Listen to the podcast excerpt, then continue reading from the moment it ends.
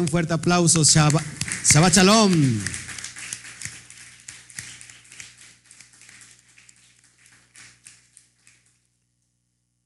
Ese, ese aplauso como que se me escuchó muy, muy esforzado. Hágalo bien. Fuerte aplauso que se escuche.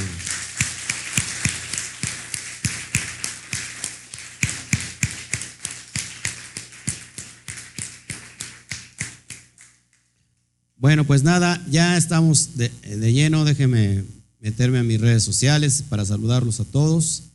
Shabbat Shalom, a los que nos empiezan a ver. Eh, estamos hoy cerrando este, este Shabbat con la parashá que tenemos en, en cuestión.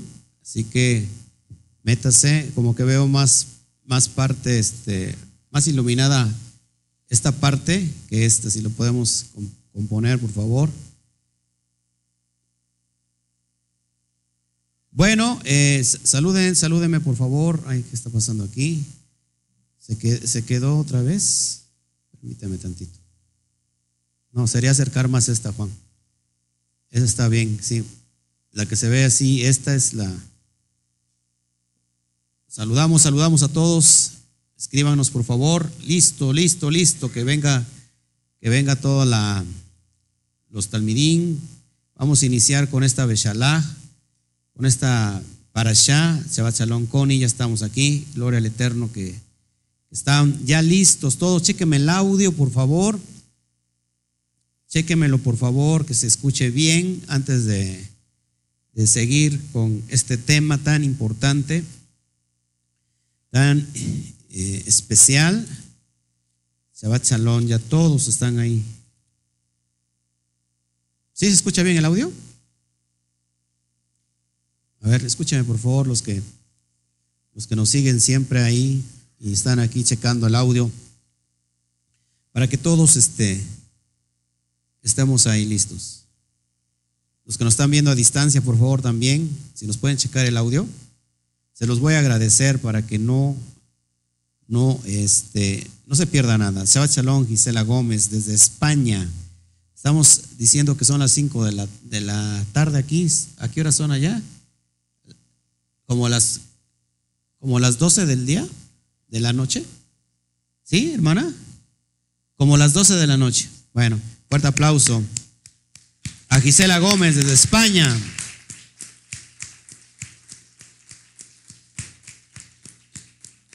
Si nos ayudan a compartir, por favor, en los grupos de Torah, se los voy a agradecer para que podamos eh, alcanzar a más, a más almas. Estamos bien, ¿verdad? Shalom, el Eterno los bendiga. New Jersey, Ivonne, saludos a New Jersey. Gloria Luis Pérez, desde República, se me fue, Dominicana, República Dominicana también. Fuerte aplauso. Talmidín.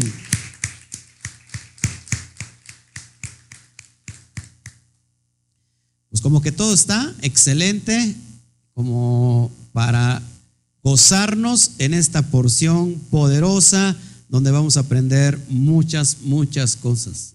Hoy no hubo café, ¿verdad? Ok, como salió el sol, ¿saben que el, café quita el, calor? Ok, te hace sudar, perfecto. Shabbat Shalom, Isaac, él nos está viendo desde Guatemala. Abrazos hasta Guatemala. Consuelo González ya regresó también, está en New Jersey. Bueno, qué bueno que están ya listos todos. Bueno, pues cada día se, añaden más. Consuelo González, tengo una tía que se llama Consuelo González, pero no creo que sea mi tía porque la tía es de acá, ¿no? Es de aquí, la tía es de acá. ¿No? ¿Ok? Bueno, qué bueno que nos está viendo. José Zarat, desde Navarra, España, José Saraz. ¡Wow! Abrazos hasta España.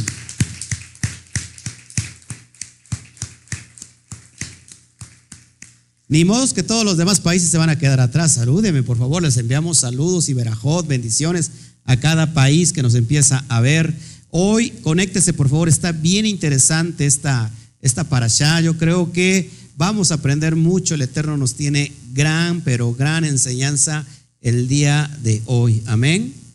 Estamos, vamos a ver la porción donde por fin eh, el pueblo de Israel va directamente al mar de juncos y vemos que todos sabemos esta parte que se abre, se abre el mar y pasan a ser libres, libres completamente. Amén. Así que, por favor, conéctense, ayúdenos a compartir. Vamos a aprender hoy mucho, mucho el día de, hoy. Así que esperamos, por favor, que, haya más espectadores para meternos de lleno. Amén. Bueno, vamos a orar mientras se, se conjunta eh, la quejilá mundial.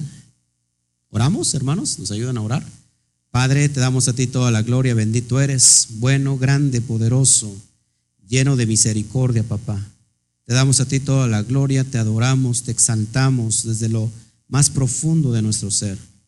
Te pedimos, Padre, que tú tomes el control, que pongas tus palabras en mi boca y que sean tus palabras llegando, llegando a toda la cautividad, eh, a todo Efraín que todavía está cautivo entre muchas naciones y que hoy podamos entender qué es lo que nos tienes preparado, qué, nos, lo, qué es lo que nos vas a dar, para que seamos libres, libre, libres, Padre, libres de, del sistema, que nuestra alma, que nuestro espíritu sea libre, Padre, de todo lo que nos ha rodeado durante tanto tiempo, el sistema religioso, Padre. Te damos a ti toda la gloria, creemos que tu palabra es viva y eficaz y más cortante una espada de doble filo. Y creemos también que es como una semilla que llega, llega a ser el propósito, que no regresa, que no vuelve a ti vacía, sin antes cumplir el propósito para lo que fue enviado.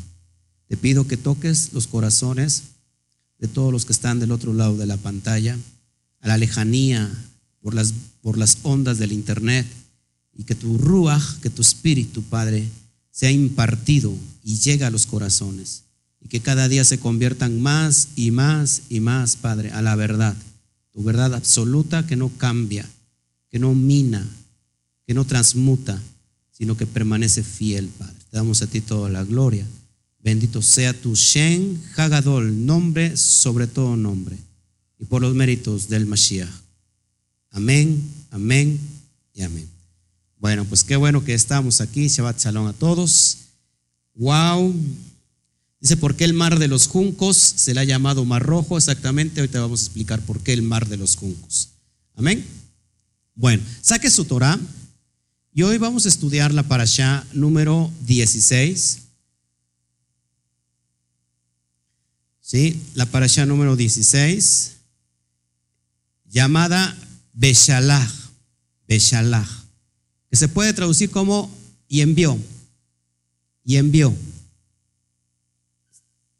¿Lo ves? Ahí lo traigo en pantalla, creo que Bueno, la lectura es desde eh, Éxodo, Shemot, capítulo 13, verso 17 al capítulo 17, verso 5 o 6. Verso 6, ahí, lo tienes, lo tengo en pantalla. ¿No? No lo puse, sí.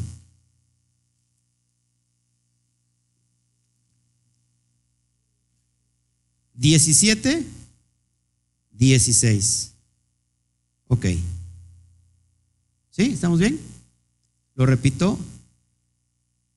Capítulo 13 es la lectura de Shemot, de Éxodo.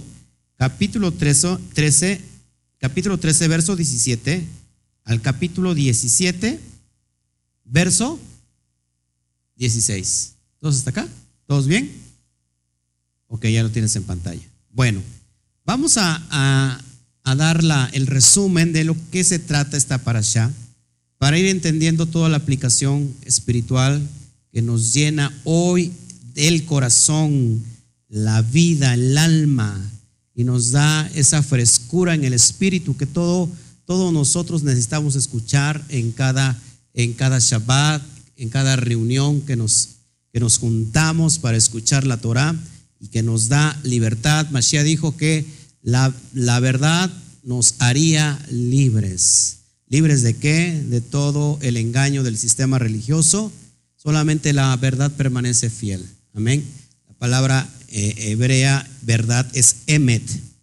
Emet, que significa verdad. Es una verdad absoluta que no cambia, que no muda. ¿Sí? Amén. Bueno, entonces, ¿en qué nos quedamos? La, la, pasada, si solamente recordamos, eh, una, una cosa muy importante que vimos, que para que salieran esa noche de Mitzraim, la última plaga tuvo que ver con la muerte de los primogénitos. Y habíamos aplicado que, que la muerte de los primogénitos, y, y, tiene mucho que ver también con la muerte del yo, ¿sí? ¿Se acuerdan? Nosotros no podemos nacer de nuevo si primero no morimos al ego, a, nuestro yo. Es bien importante recalcar eso. En el capítulo 12 se enseña lo que es el Pesaj. Eso ya lo, ya lo tienen explicados en el, en el, ¿cómo se llama? En el, en el estudio escrito, lo pueden encontrar en Instituto Torah y nosotros le podemos enviar el PDF completamente gratis. Solamente lo que tiene que hacer es inscribirse a nuestro, a nuestro instituto. Está en la página de, en Facebook, se llama Instituto Torah al si lo buscas, le puedes poner a tu buscador arroba Instituto Torah y te lleva directamente a la, a la, página. Ahí pides la ficha de inscripción y te estarán llegando semanariamente los estudios por escrito. ¿Sale? El estudio que vamos a ver en video se complementa con el estudio por escrito. Y el estudio, y el estudio por escrito se complementa con el estudio por el video. A veces no siempre lo mismo, eh, a veces me puedo expresar un poquito más en las cuestiones de la enseñanza, de enseñar, de ver toda la, cuestión SOT que está oculta y lo, me puedo explayar escribiéndolo y enseñándolo por gráficas y todo. Eh, pero hoy eh, quiero tomar este, este punto de vista donde nos va a llevar a traer un estado de libertad para cada uno de nosotros.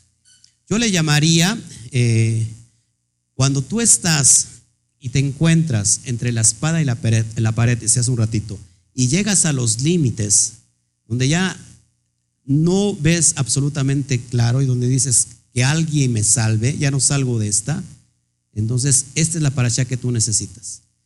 Cada vez que te encuentras un mar delante tuyo, el Eterno es el que va a abrir ese paso para que tú puedas llevar, llegar a la otra dimensión. Amén. Se enseñó en Pesaj lo, que, lo que tendría que hacerse en Pesach. ¿Recuerda qué se, se tendría que hacer en Pesach? El sacrificio del cordero y se tendría que poner esa sangre en los dinteles de la puerta, porque esa noche pasaba el malaj del Eterno y iba a herir a todos los primogénitos ¿sí? de los egipcios. ¿Cuál era la señal para que el ángel de la muerte brincara y no matara la señal en, los postes y en los dinteles. Y recordamos que se hace una het, ¿sí? la letra het que significa muro protección. Y por eso se conoce como pesa. ¿Qué significa pesa? Brincar, brincar, saltar, pasar sobre. Por eso en, inglés es passover. El pesaj es passover, es decir, pasar sobre. Y esa noche eh, comieron asado el corderito y no tenía que dejar sobrar que absolutamente nada.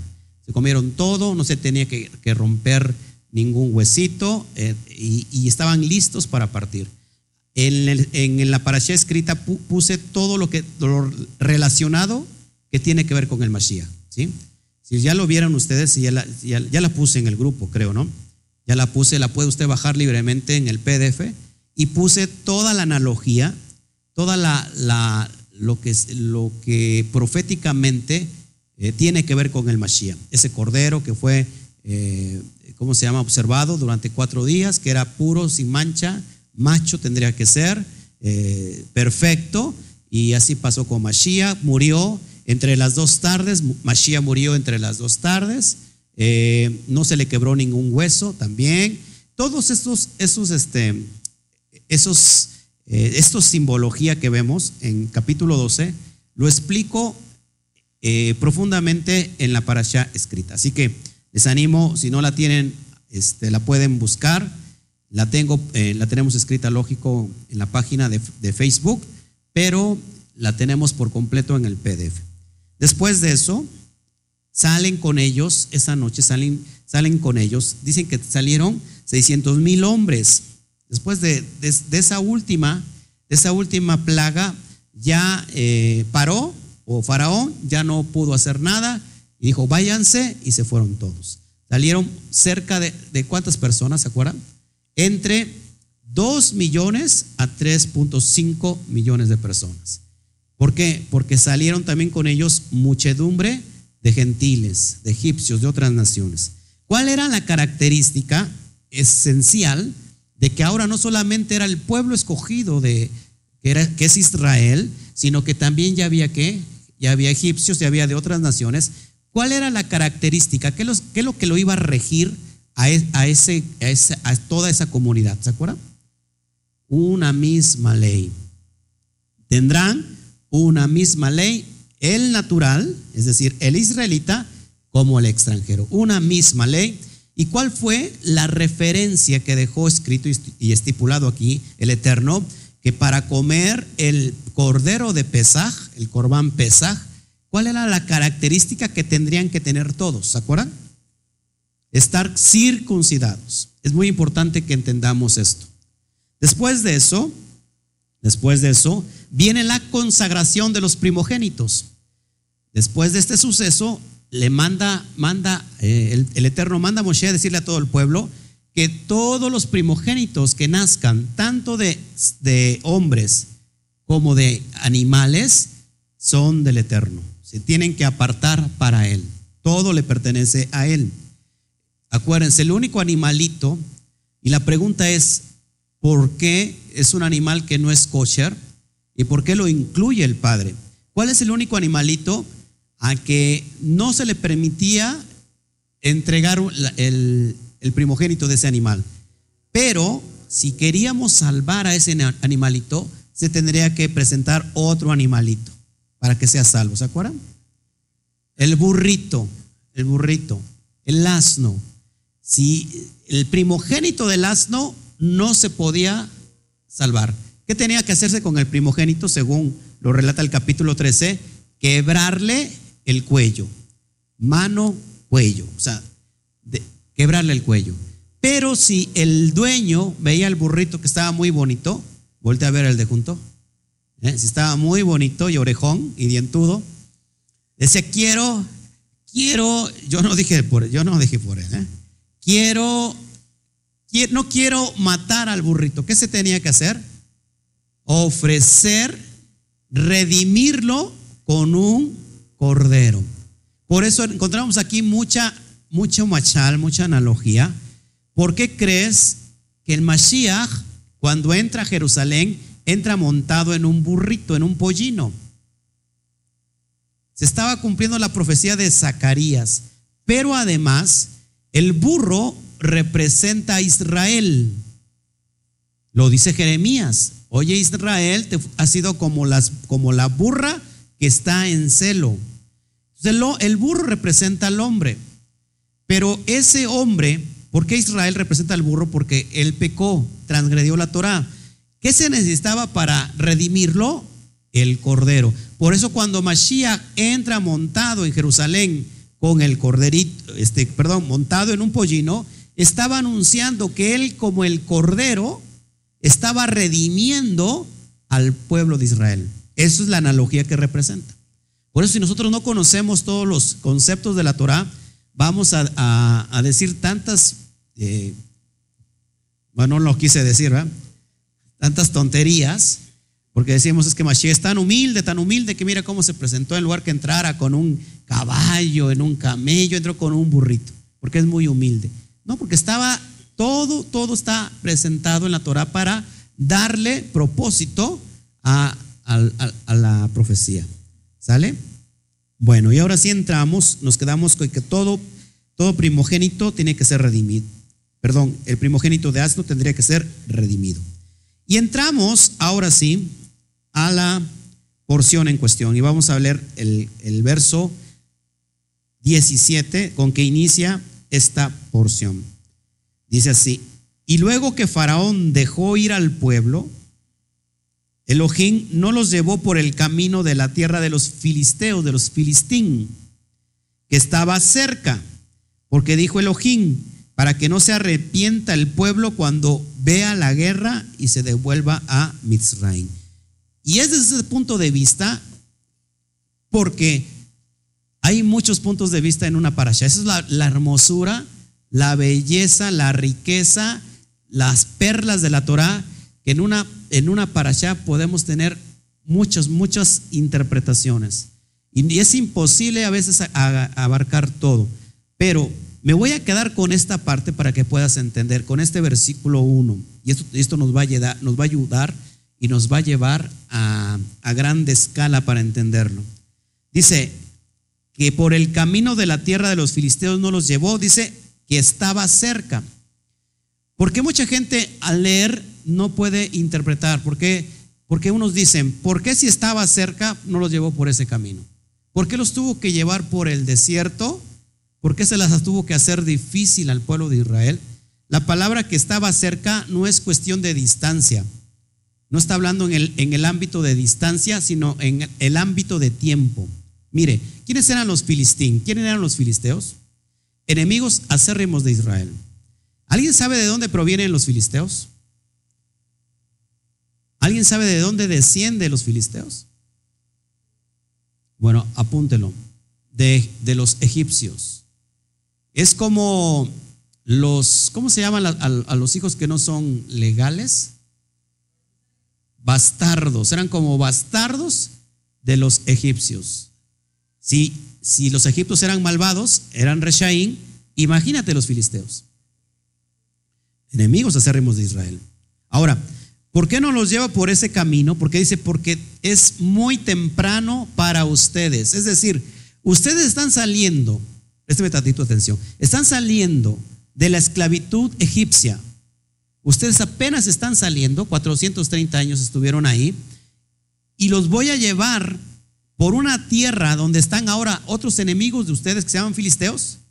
No es tiempo todavía para ustedes. Y los metió al desierto. Y ahí es donde quiero basar esta enseñanza, porque mucha gente le teme al desierto, pero el desierto es el tiempo de oportunidad para ti y para mí. Eh, si, si, los lleva por, el, por la tierra de los filisteos, seguramente iban a acabar, iban a acabar con ellos. Aunque no, porque el Eterno los estaba guiando.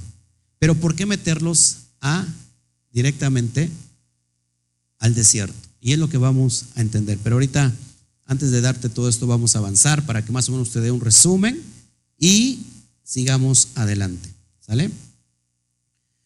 Seguimos adelante. Entonces, eh, se metieron al desierto y dice la, palabra, la, dice la narrativa que el ángel del Eterno iba con ellos. Que por la mañana había una nube que los guiaba y que los cubría de, esas temperaturas altas y por la noche había que una columna de fuego. Muchos Muchos sabios dicen que una, una representa la, la misericordia y la columna de fuego eh, representa el juicio, la justicia, perdón, que es una analogía que esto que los estaba cubriendo era tanto la misericordia del Eterno como la justicia del Eterno.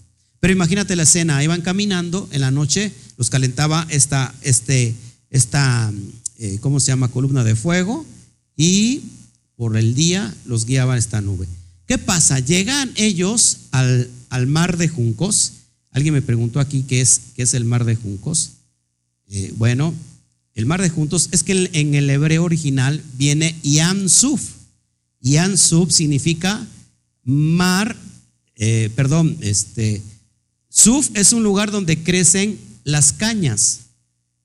Yam es mar, entonces por eso se dice que es el mar de juncos, que se nos ha enseñado a nosotros que es, que es este, el mar rojo, ¿ok? Bueno, pero es lo que viene en, en la lectura original, el Ian Sof. Viene, ¿y qué pasa? Los, los, los lleva directamente al desierto, se encuentran con el mar y dice en el capítulo 14, verso 4, dice así, yo endureceré el corazón de Faraón para que lo siga y seré glorificado en Faraón y en todo su ejército y sabrán los egipcios que yo soy, Yud Kei Bat Kei, y ellos lo hicieron así. Verso 5, y fue dado aviso al rey de Misraín que el pueblo huía y el corazón de Faraón y de sus siervos se volvió contra el pueblo y dijeron, ¿cómo hemos hecho esto de haber dejado ir a Israel para, para que nos sirva? Fíjense, esto es bien importante. El, corazón de, de Faraón estaba ya endurecido, luego con esto se endureció más, que llegó al grado de decir él y sus siervos. Ahora no solamente el corazón de Faraón estaba endurecido, sino que el corazón de sus siervos y le dijeron, hey, ¿qué, ¿qué, hicimos? Mira, dejamos ir al pueblo. Y ahora mira por dónde se han ido, por el desierto. ¿Sabes qué? Vamos por ellos. Y entonces entran en ira. ¿Y qué pasó con, con Faraón? Iba a matar a estos, a, estos a estos hebreos, a estos israelitas. Y él prepara 600, dice aquí, 600 carros. Ahora présteme tantito su atención, porque a veces escudriñamos. ¿Qué encuentra de raro aquí? Se lo voy a leer. Y tomó 600 carros escogidos y todos los carros de Egipto y los capitanes sobre ellos. ¿Con qué se mueven los carros egipcios? No vayan a salir con gasolina, con este, con, ¿con qué? La pregunta, ¿qué nota de raro ahí? ¿Qué nota de raro? A ver si son, los voy a hacer pensar para que no se me duerman después de la comida. Viene el mal del puerco y se duerme. Ah. Si son 600, 600 carros, tienen que ir, tienen que llevar al menos 600 caballos de los escogidos. ¿eh? Ahora, ¿qué de raro hay que llevan caballos? A ver si alguien me lo agarra aquí. El desierto puede caminar por el, perdón, el caballo puede caminar por el desierto. No, pero no es por eso. A ver. No les gusta que los pongan a pensar. ¿Eh?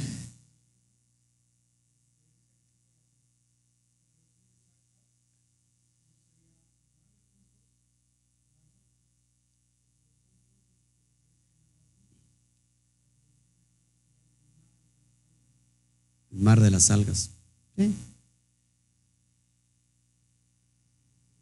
Los juncos también crecen, acuérdense también, los que, los que no saben nada de estas cuestiones, en, en agua dulce y agua salada se le llama en especial eso un estuario, los estuarios. Pero no, pero la pregunta es esta, ¿qué de raro que tienen los caballos? Algo no concuerda aquí. A ver, no, le gusta. Se ve que no estudió la lectura.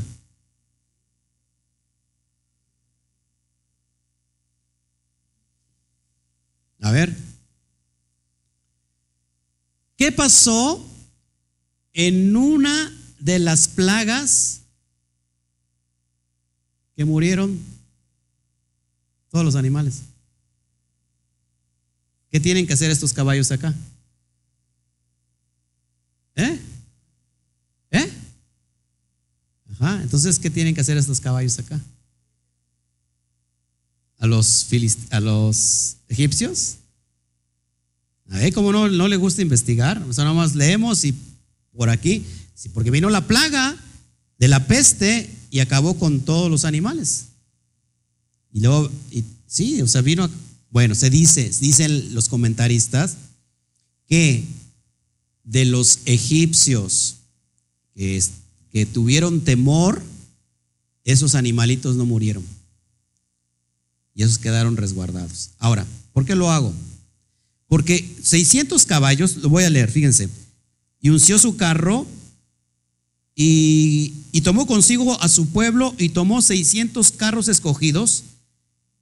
Ojo, y todos los carros de Egipto. O sea que eran 600 carros escogidos especiales y todos los carros de Egipto y los capitanes sobre ellos. La palabra, los capitanes o los oficiales sobre todos ellos es la palabra shilashi, shalishim, shalishim. Y shalishim se desprende de la raíz hebrea shalosh, que quiere decir tres. Es decir, que cada carro llevaba tres oficiales de esos 600 escogidos. Estamos hablando que seis por, ¿eh? Tres por seis, 1800 personas en esos carruajes escogidos, más todo el ejército. Estábamos hablando, escucha, ¿por qué te lo, te lo hago saber esto? Porque una cosa es que tú lo leas y una cosa que tú te lo imagines, que veas la escena. Están dos, tres millones a tres millones de personas huyendo, se encuentran con el mar enfrente y ven que allá atrás viene Faraón con todo su ejército que quedó en pie. Imagínate la escena. Y llega el momento que ¿qué hace? ¿Qué hace este? ¿Qué hace Moshe? Empieza a clamar. No es tiempo de clamar, es tiempo de usar la vara que te di, la vara de autoridad. Ahora, 600, 600, apúntele. 600 tiene que ver con la palabra sheker, sheker. Sheker, que se traduce como engaño, mentira, engañar, mentir. La Shin, la Kuf, la Reish, hacen 600. Nunca la mentira va a poder contra la verdad. No sé si estás conmigo. ¿Sale? Sheker, eso es lo que cuesta 600. Entonces, eh, el Padre, con todo su poder, Dice, yo voy a, manifestarme, me voy a glorificar en lo que le voy a hacer a Faraón. Amén. Sigo adelante. Y empiezan las quejas. Eso es bien importante, hermanos, que podamos entender todo esto. El pueblo se empieza a quejar, aunque no todo, ¿eh? Aunque no creo que todo. Empieza a quejarse y empieza a decir cómo es posible que ahora Moshe nos trajo a morir aquí ¿Cómo es posible que nosotros estemos viviendo esto? ¿A qué venimos a morir? Y dijeron a Moshe, el versículo 11, ¿no había sepulcros en Egipto que nos ha sacado para que muramos en el desierto? Porque has hecho, ¿por qué has hecho así con nosotros? ¿Nos para, ¿Para eso nos has sacado de Egipto? Verso 12 dice, mejor nos fuera a servir a los egipcios que morir nosotros en el desierto. Y fíjese cómo la mente carnal, cómo, cómo es la mente, cómo es la persona, cómo es la actitud cuando nosotros luchamos en medio del desierto. Yo les decía eh, hace, en otras ya pasadas, que mucha gente le teme al desierto. Y es que en el desierto lo que menos esperamos es bendición. Lo que menos esperamos es bendición estar en un desierto. Porque, ¿qué es lo que ves en un desierto? Naturalmente tú ves algo árido, algo seco, donde hay temperaturas extremas, donde no hay absolutamente nada. Y lo que puedes vislumbrar es que espejismos. Y muchas personas no les gusta estar en el desierto. Y mucho menos ver que te vienen persiguiendo para destruirte todo un ejército. Y que no hay paso, ya no hay lugar para seguir adelante. ¿Y qué contesta Moshe? El, Eterno peleará por vosotros y vosotros estaréis tranquilos. Yo les digo en esta, en esta tarde, en esta tarde que nos están viendo, yo sé que para muchos es esta palabra. No teman, el Eterno va a pelear por cada uno de los que estamos aquí. Él va a pelear por nosotros, estemos tranquilos. La paz se disfruta cuando uno está en el desierto. Ay, si hablamos de shalom. La paz, desde la perspectiva hebrea, no tiene nada que ver con la paz que nosotros conocemos. Paz para unos es estar en tranquilidad sin que nadie lo moleste. Paz es estar el día de mañana domingo en una hamaca tomando tu agua de coco a la orilla de, las playas blancas de Cancún, en una isla desierta, en una isla, ¿cómo se llama? Virgen, y tú y tu amada. No sé tú y yo, piénsalo. Tranquilidad, pero la, el chalón, en la perspectiva hebrea, no es ausencia de conflicto. Apúntalo, por favor. El shalom, la paz, en la perspectiva hebrea, no es ausencia de conflicto, sino que en medio del conflicto es poder estar tranquilos en shalom. Eso es impresionante. Impresionante porque una cosa que lo estemos discutiendo y hablando y otra cosa que estemos sumergidos en ese contexto. Y lo podemos aplicar para nuestra vida. Que hay que pagar cuentas el día lunes y que no tenemos con qué pagar. Estate tranquilo porque el Eterno peleará por nosotros. Que se viene el dinero para pagar la renta, no hay dinero. Que mi ser querido se enfermó, no hay dinero para el hospital, que estoy en una deuda, que me dieron un diagnóstico eh, de una enfermedad mortal, todo va mal, todo está, eh, me está ocurriendo mal, estoy, me está lloviendo sobre mojado, ya no sé qué hacer, no sé si camine a la izquierda, a la derecha, si me ah, echo para adelante o me echo para atrás, si me echo para adelante me ahogo, si me echo para atrás me mata la espada egipcia, ¿qué voy a hacer? Estate tranquilo. Todo va a salir bien, porque va el Eterno va a pelear por vosotros. Imagínate esas palabras de Moshe. Y los que se quejaban, que iban a decir? ¿Cómo es posible que estemos tranquilos? ¿Cómo es posible? Entonces el Eterno dijo a Moshe, ¿por qué clamas a mí? Ojo aquí, que muchas veces en el desierto, en lugar de clamar, es actuar. A ver si me la agarras. Muchas veces en el desierto, en lugar de clamar, es actuar. ¿Qué tenía en la mano Moshe? La vara de autoridad, la vara que él mismo usó, golpear las aguas y convertirse en sangre. ¿Qué estás haciendo, Moshe? Usa tu vara de autoridad, usa tu llamado, usa tu propósito para lo que fuiste enviado a la tierra. No sé si me explico. Ahora, ¿está mal clamar? No. Moshe no está diciendo que no clames. Perdón, el Eterno le está diciendo a Moshe que no clame. No que no clame, sino que clamando tengas que estar actuando. No sé si se acuerdan quién empezó a construir, a reconstruir el templo y con una mano ponía los ladrillos y con otra mano tenía la espada. Esdras. Lo vemos en Nemías también, ¿no? Así como el hermano Poño, mire, el hermano, un ojo al gato y el, otro al garabato, ¿eh? por cualquier cosa. ¿Qué estás haciendo, Moshe? Extiende tu mano sobre el mar y divídelo. Ah, caray. Divídelo. Y entren los hijos de Israel por en medio del mar en seco. Grande proeza para hacer esto, Moshe. Número uno. Apúntalo para que lo tengas en tu corazón. ¿Quién lo hizo? ¿Moshe o lo hizo el Eterno? El Eterno es el que va a abrir el mar a tu favor. Muchas veces nos encontramos en el límite. Ya no damos ningún nada. Ya, ya dimos todo. Quiero tirar la toalla. Ya no aguanto más. ¿Cuántos de ustedes realmente y cuántos de nosotros creemos que nuestro propósito sea rápido?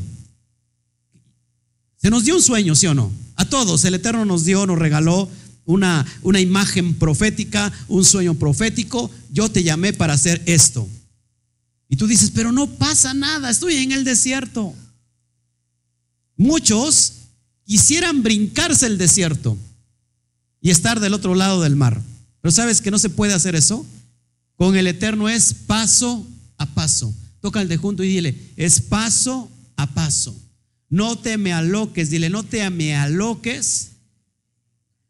No te brinques el proceso. Dile al de junto, no te brinques el proceso.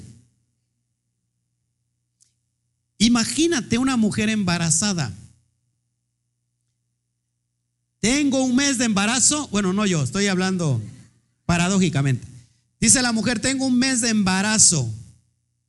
Ya quiero dar a luz. Me quiero brincar los ocho meses restantes. ¿Quién puede hacer eso? ¿Qué va a pasar con el bebé que diga, ¿sabes qué? Ya al mes, ya, ya, fuera. No va a sobrevivir. Nadie puede brincarse el proceso. Mucha gente se quiere ir rápido, rápido al proceso, pero no es tiempo. Dice, es temprano para hacer eso. Por eso no los llevó por la tierra de los filisteos. Mucha gente apenas está en el proceso de su llamado y quiere ir a conquistar a los filisteos. Cuando todavía no ha salido, totalmente de Egipto. Una vez más, porque veo que como que no está usted agarrando la onda. Mucha gente quiere llevar a cabo rápido su proceso y conquistar a los filisteos sin antes haber salido totalmente de Egipto. ¿Cómo le va a ir a esa persona que va a brincarse el propósito? ¿Va a acabar mal? ¿Va terminando, eh, va a terminar apostatando de la verdad? O se convierte a filisteo o se queda en Egipto. Por eso en el, el, desierto te lleva a capacitar tu proceso. En el desierto el Eterno lleva a capacitarte en tu proceso, en tu propósito. Si no vemos a Mashiach, ¿qué pasó con Mashiach? Mashiach, cuando bajó a la inmersión, ya tiene que ver con esto, te lo voy a hablar. Cuando bajó a la inmersión, ¿qué pasó con él? ¿A dónde fue? ¿Cuántos días fue el desierto? 40 días con sus 40 noches. ¿Por qué no? ¿Por qué dijo, bueno, yo no tengo que ir al desierto, estoy guardando la Torah y soy el, el ungido y voy a empezar mi ministerio? Tuvo que irse primero al desierto. La pregunta es, ¿para qué se fue al desierto? ¿Para qué? para prepararse. En el desierto lo tocó el Satán. ¿Y con qué lo venció el Mashiach? Con el escrito está. Y después de eso bajó con un ministerio lleno de poder, de milagros y señales. No se pudo brincar el proceso, ni Mashiach. Pero muchos de nosotros queremos no estar en el desierto ni un solo día y ya queremos nosotros que el Eterno nos use con todo poder. ¿Cuántas horas se pasaba el Mashiach orando? Ocho horas orando. ¿Y qué hacían los discípulos? Así como muchos de ustedes, que se dormían. Ni una hora aguantaban. Y Mashiach orando, velando. Y hoy quieren hacer todo al revés. Muchos ministerios quieren orar, orar un minuto y dormirse todo el tiempo y que el Eterno los use. Eso no es. No te puedes brincar el proceso. Todo lleva un proceso. Dile al de junto, todo lleva un proceso. Si tú te brincas el proceso, seguramente vas a morir en el intento. ¿Qué le pasa cuando una, una, un fruto pueda ser, cuál es el propósito de un fruto? No, el propósito de un fruto cuál es? Alimentar. Pero después de la alimentación, la semilla que cae va a producir muchos árboles de esa misma fruta. Ese es el propósito, reproducirse. Pero para ser consumido un fruto, ¿qué es lo que tiene que pasar? Estar maduro. Y normalmente cuando el, fruto está maduro, solito se cae, señal de que se puede consumir.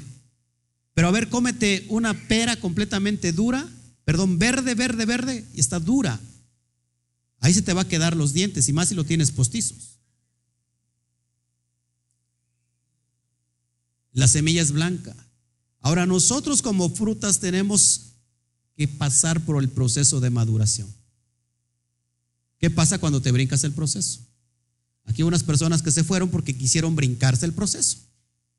Yo les dije, no es tiempo, tiene que pasar un proceso de tiempo. ¿Y qué dijeron? Pues yo me lo brinco porque me lo brinco. ¿Cómo terminará esa, e, e, ese, ese propósito? Va a terminar mal. ¿Por qué?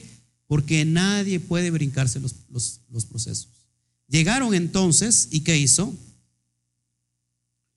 Dice el verso 19, y el ángel de Elohim que iba delante del campamento de Israel se apartó e iba en pos de ellos, y asimismo la columna de nube eh, que iba delante de ellos se apartó y se puso a sus espaldas.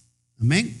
Y extendió Moshe, verso 21, su mano sobre el mar e hizo el Eterno que el mar se retirase por recio viento oriental toda aquella noche y volvió el mar en seco y las aguas quedaron divididas. Imagínate la escena. Dicen los comentaristas y dicen los sabios que en realidad el mar se abrió en doce puertas. Doce puertas para que pudieran entrar cada tribu. Ya nos está, atacando Roma. ¿eh? O no es, o es el, el, ¿cómo se llama? El, es el, el faraón, ya se está enojando que dicen que se dividieron 12 puertas donde entraron cada tribu por cada puerta. Es lo que dicen los sabios. Pero cualquiera sea la forma, cualquiera sea la forma, es algo increíble, impresionante. Entonces los hijos de Israel entraron por el medio del mar en seco, teniendo las aguas como muro a su derecha y a su izquierda. ¿Y qué pasó con los, con los, los, los egipcios? ¿Qué pasó? Dice, y siguiéndolo los egipcios entraron tras ellos hasta la mitad del mar toda la caballería de Faraón, sus carros y su gente de a caballo. Es decir, se abrieron los mares y los pobres egipcios dijeron, pues también vamos a pasar por aquí. Lo que no se esperaban era lo que venía. Aconteció en la vigilia de la mañana que el Eterno miró el campamento de los egipcios y ¿qué hizo? Desde la columna de fuego y nube trastornó el campamento de los egipcios. Dice el relato que todas las, llantas de los, de, los, de los carros fue derritida por el calor de, la, de la, ¿cómo se llama? De la columna de fuego. Y entonces eso les hizo más pesado meterse a perseguir al pueblo. Porque, escúchame, si hubieran llevado las, las llantas, a lo mejor los hubieran dado alcance. Pero dice que las llantas se derritieron y acuérdate, estamos en un lugar pantanoso, porque si hay agua, que se hayan retirado las aguas, había, estaba pantanoso. Y dice que eso retrasó de no alcanzarlos. Eso es impresionante. Entonces eh, eh, Moshe extendió su mano sobre el mar, verso 27, y cuando amanecía, el mar se volvió en toda su fuerza y los egipcios al huir se encontraron con el mar y el Eterno derribó a los egipcios en medio del mar.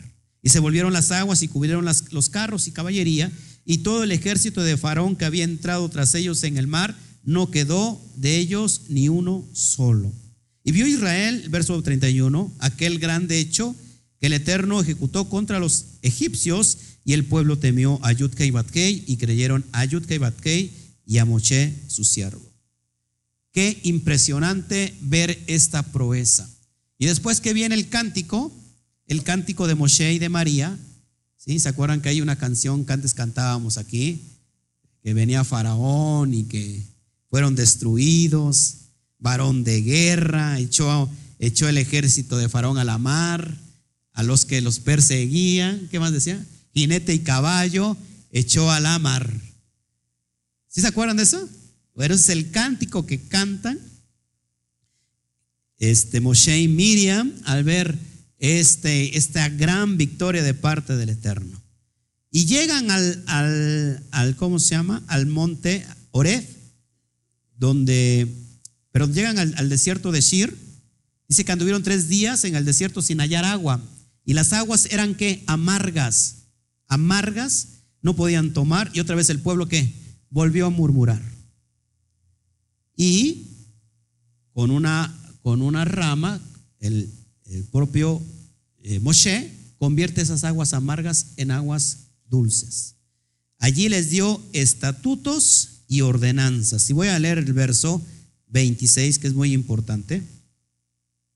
Y dijo, si oyeres atentamente la voz del Eterno, tu Elohim, e hiciere lo recto delante de sus ojos, y dieres oído a sus mandamientos y guardares todos sus estatutos, ninguna enfermedad de la que envía a los egipcios la enviaré a ti, porque yo soy Yudkei Batkei Rafa, es decir, yo soy tu sanador. Y llegaron, fíjense, y llegaron a Elín, donde había doce fuentes de aguas, doce fuentes de aguas y setenta palmeras, y acamparon allí junto a las aguas. ¿Qué nos está refiriendo esto? Doce fuentes de aguas está refiriendo a las doce tribus y setenta palmeras a todas las naciones del mundo. Esas, las naciones del mundo van a tener que beber, ¿de qué? Van a tener que beber de las fuentes de agua del pueblo de Israel. Es algo profético aquí.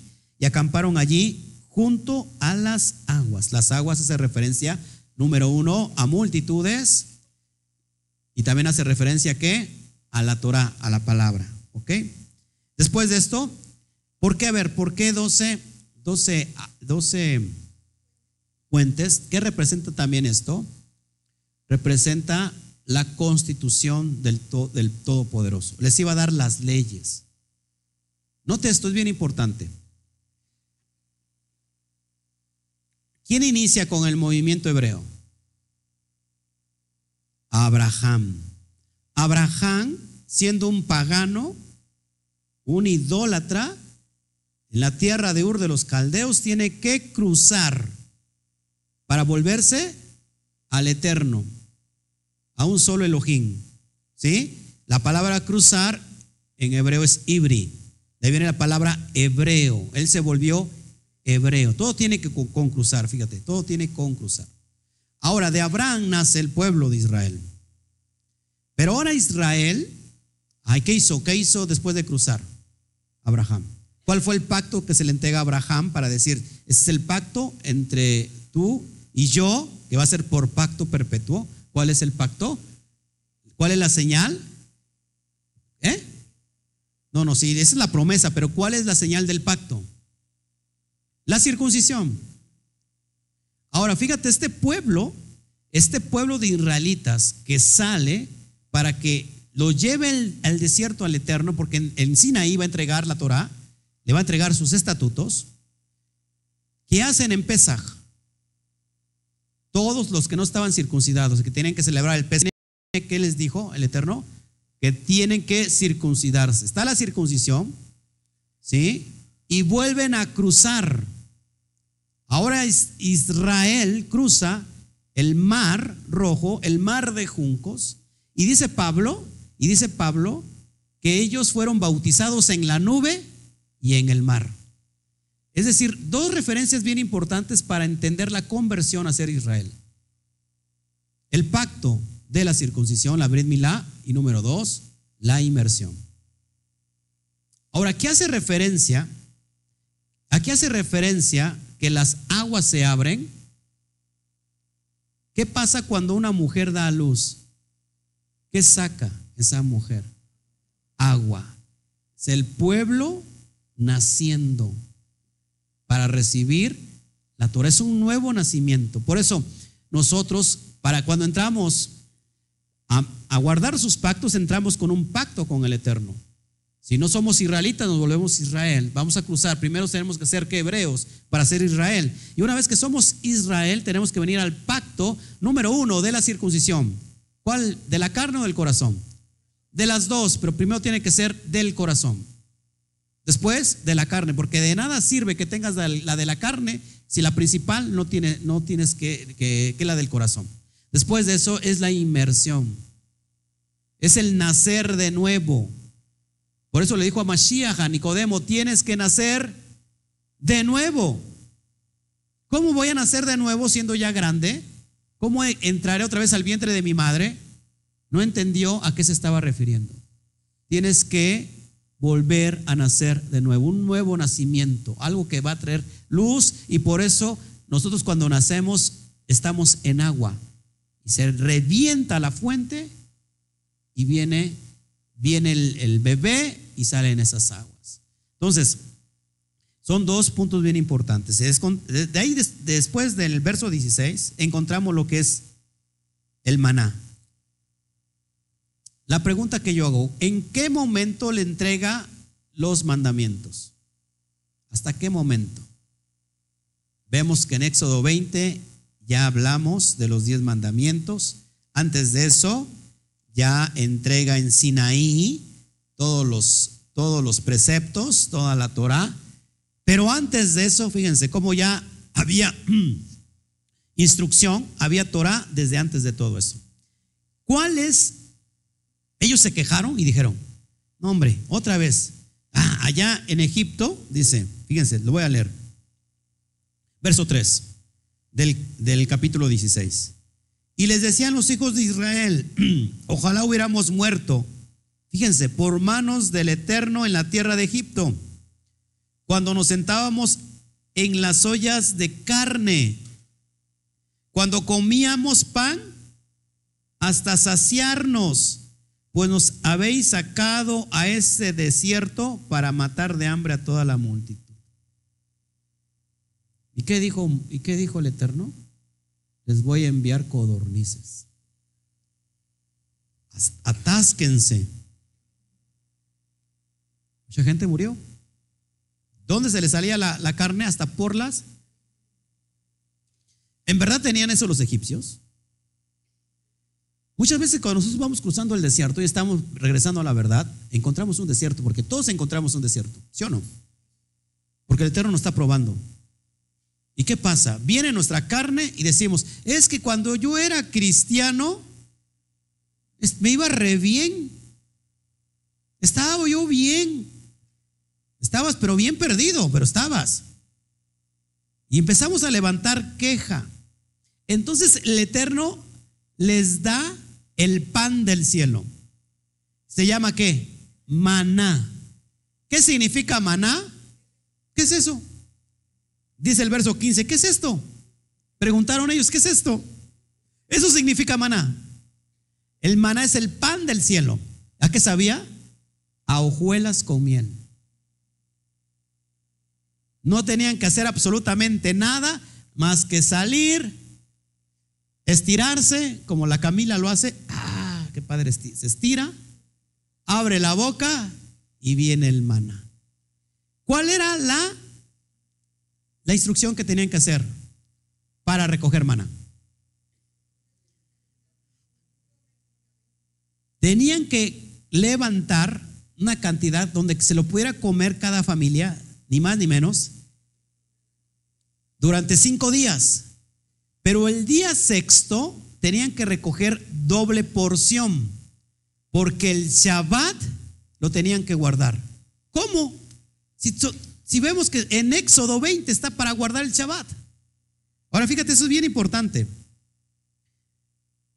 Versículo 5 del, del capítulo 16. Dice, más el sexto día prepararán para guardar el doble de lo que suelen recoger cada día. Amén. Y siguieron murmurando. ¿Sí?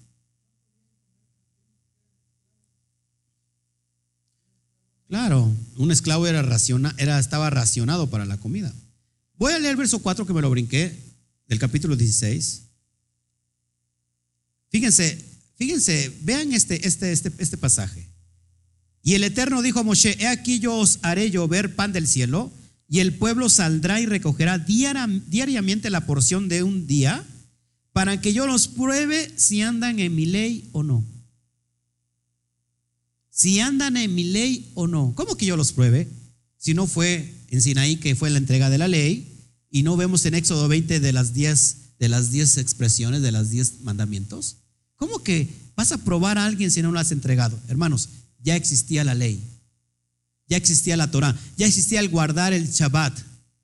¿Por qué? Porque lo vemos desde Génesis capítulo 1, que el eh, eh, perdón, Bereshit capítulo 2, verso 2, que el propio Eterno guardó el Shabbat, el día de reposo. Él reposó el séptimo día de su obra que hizo. Y dice, los voy a probar si andan en mi ley. ¿A qué está refiriéndose aquí? Sí, sí, lógico, a la Torah, pero ¿qué ley? Si van a recoger durante cinco días una porción y al sexto doble porción, porque en el séptimo no tienen que hacer nada, ¿qué ley estaba, eh, les iba a juzgar? ¿Con qué ley? Con, la, con la, el mismo de guardar la, del Shabbat, el séptimo día. Eso es impresionante. Amén.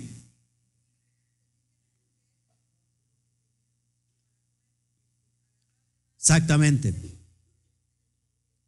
Si agarraban de más, se les podría, se les aguzonaba. ¿Y qué pasó? ¿El pueblo obedeció? No obedeció. No, no obedeció. Verso 26 del capítulo 16 dijo, mas ellos no obedecieron a Moshe, sino que algunos dejaron de ello para otro día y crió, y crió gusanos y hedió y se enojó contra ellos Moshe. Llegó un momento que dijo Moshe, ¿qué voy a hacer con esta gente? Fíjate lo que es el verso 23. Y les dijo, esto es lo que, lo que ha dicho el Eterno, mañana es el santo día de reposo, el sea el séptimo, el reposo consagrado al Eterno. Lo que habéis de coser, cocedlo hoy, y lo que habéis de cocinar, cocínalo, y todo lo que os sobrare, guárdalo para mañana. Verso 25, y dijo Moshe, cómanlo hoy, porque hoy es día de Shabbat, de reposo para el Eterno, hoy no hallaréis en el campo. Una vez más dice, seis días lo recogeréis, mas el séptimo día es de reposo. El Eterno dijo a Moshe, ¿hasta cuándo no querréis guardar mis mandamientos y mis leyes? Amén. Y después vemos que llegan a la peña de Ore, la agua de la roca. Y lo mismo, siguen murmuraciones. ¿A dónde es lo que yo te quiero llevar? ¿A dónde es donde yo te quiero llevar? ¿Qué estás aprendiendo en medio de tu proceso? En realidad estamos, hemos salido de Mizraim. ¿Qué significa Mizraim? Una vez más lo vuelvo a repetir. Entre dos límites. ¿Qué es lo que necesita el bebé para nacer? Salir de los límites. La madre, antes de parir, tiene ¿Cómo se llama? Si está dentro de, de, una placenta, pero ¿qué es lo que se dilata? El útero está cerrado. Para que salga el bebé, se tiene que abrir ese útero, así como se abrieron el mar para salir de ahí. Realmente nosotros, ¿qué significa Misraín? Límites, lo que te limita a tener una relación con el Eterno. Realmente nosotros hemos salido de Misraín o la, a lo mejor ya salimos, pero estamos añorando aquello que nos limitaba de tener una relación perfecta con el Eterno. ¿Qué te limita a tener una relación perfecta con el Eterno? Las cosas del mundo y sus placeres. Vivir como el mundo quiere que vivas, como el sistema te está ordenando que hagas. El sistema mundial te da el día domingo como, como descanso y te obliga a trabajar el sábado. ¿O qué haces? Ahí es donde te encuentras entre la espada y la pared, porque dices, estoy en el mar, eh, enfrente del mar y atrás está el egipcio detrás de mí. ¿Qué hago? Si yo digo que no voy a perder todo mi trabajo, y es que lo estás haciendo con tus propias fuerzas, usa tu vara, usa tu llamado, clama, pero a la vez actúa para que entonces esos límites dejen de ser límites. Cada vez que tú llegas a un límite, lo que te tiene que limitar entonces es el eterno, porque seguramente él, él, va a abrir toda la dimensión para que tú llegues a alcanzar todo lo que tú necesitas. ¿Qué estás haciendo en tu proceso? ¿Estás murmurando? ¿Has dejado de comer durante los ocho días, los siete días a la semana? ¿Sigues aquí? ¿Has muerto? ¿Estás vivo todavía? ¿Qué estamos haciendo en el desierto? ¿O nos estamos quejando todavía? Añoramos lo que comíamos en el mundo, añorábamos lo que las fiestas que nos echábamos con los cuates, añorábamos, añoramos las fiestas paganas, la Navidad, el año nuevo con mis familias, yo me siento bien triste ese día, me pongo a llorar porque estoy, todo el mundo está cenando y estoy llorando, estás añorando el Misraim.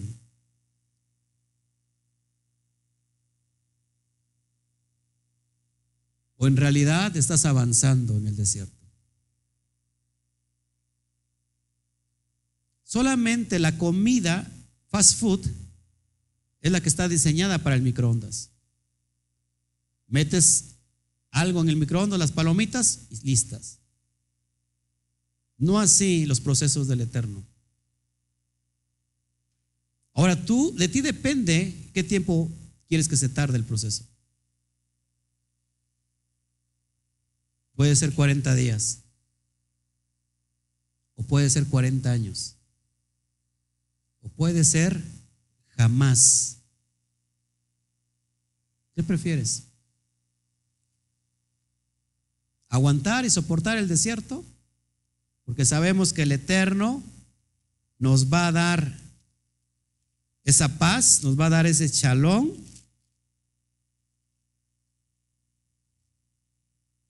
El Eterno, el Eterno va a pelear por vosotros, así que estén tranquilos. O seguimos quejando, o seguimos quejándonos.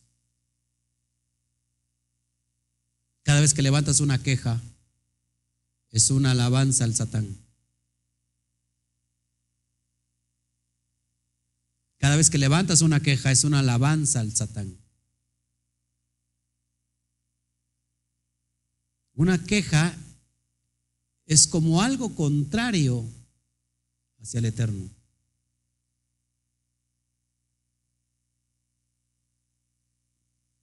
No si estás oyendo hoy esta noche. Quiero que tomes de la mano a tu familiar, a tu hijo, a tu esposa, lo que tengas a la mano. Quiero que te tomes de la mano. Los que me están viendo, si puedes, si estás cerca de ti, tu hijo, tu hija, tu esposo, Quiero que tomes de la mano a tu familia.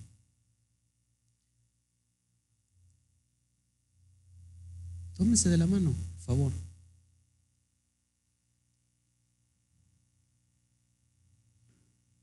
Algunos dirán, ahora para qué de la mano? Hay incredulidad todavía. Si yo te dijera que hoy los mares que están delante de ti se van a abrir, no importa la adversidad que sea, el Eterno lo hará, yo creo que lo tendrías que creer. No sé cuánto has caminado por el desierto. Puede ser 40 días, puede ser un año.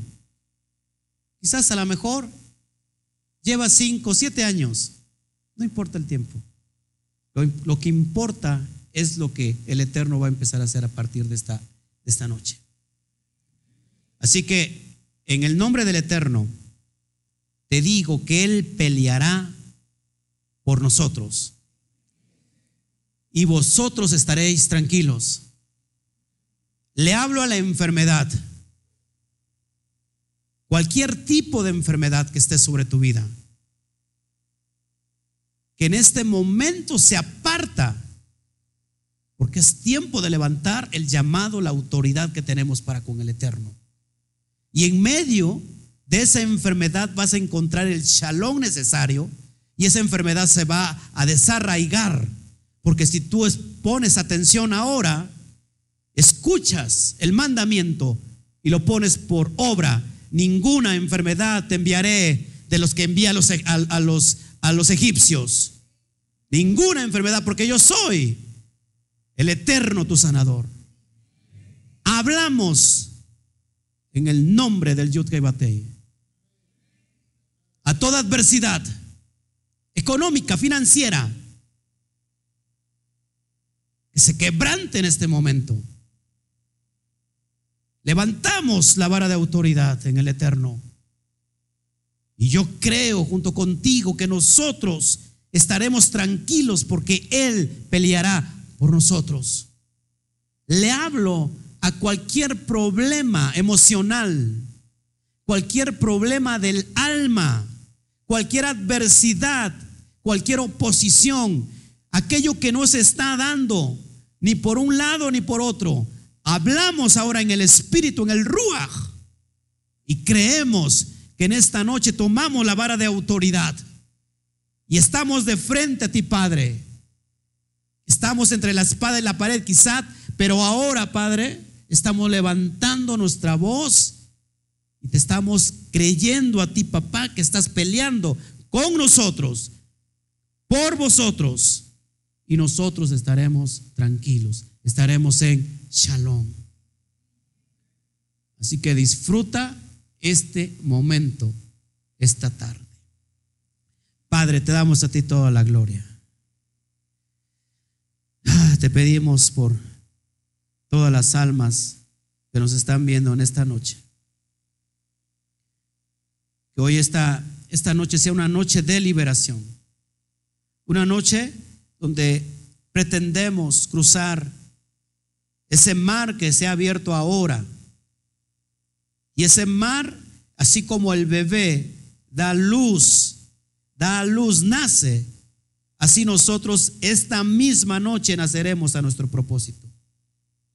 No habrá más oposición. Y si la hay, tú estarás con nosotros para pelear por nosotros.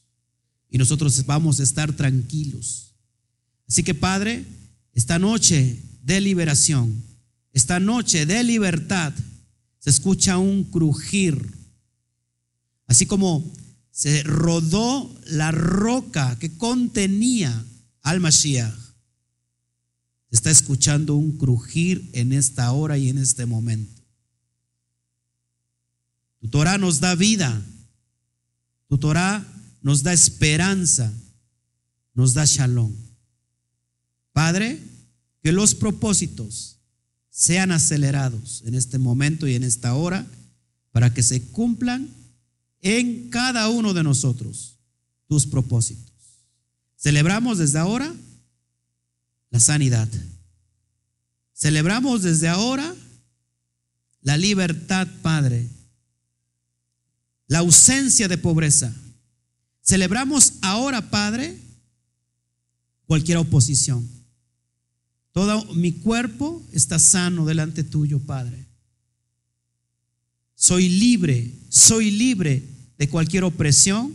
Soy libre por fin del Egipto, del Misraim de lo que me limitaba a estar contigo y tener una relación perfecta contigo, Padre, hoy estoy en shalom y estoy en paz. Amén, amén y amén. Dale un fuerte aplauso al Eterno.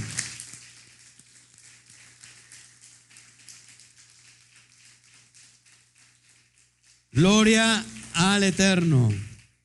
Raúl Urdianibia, saludos. Shabbat Shalom,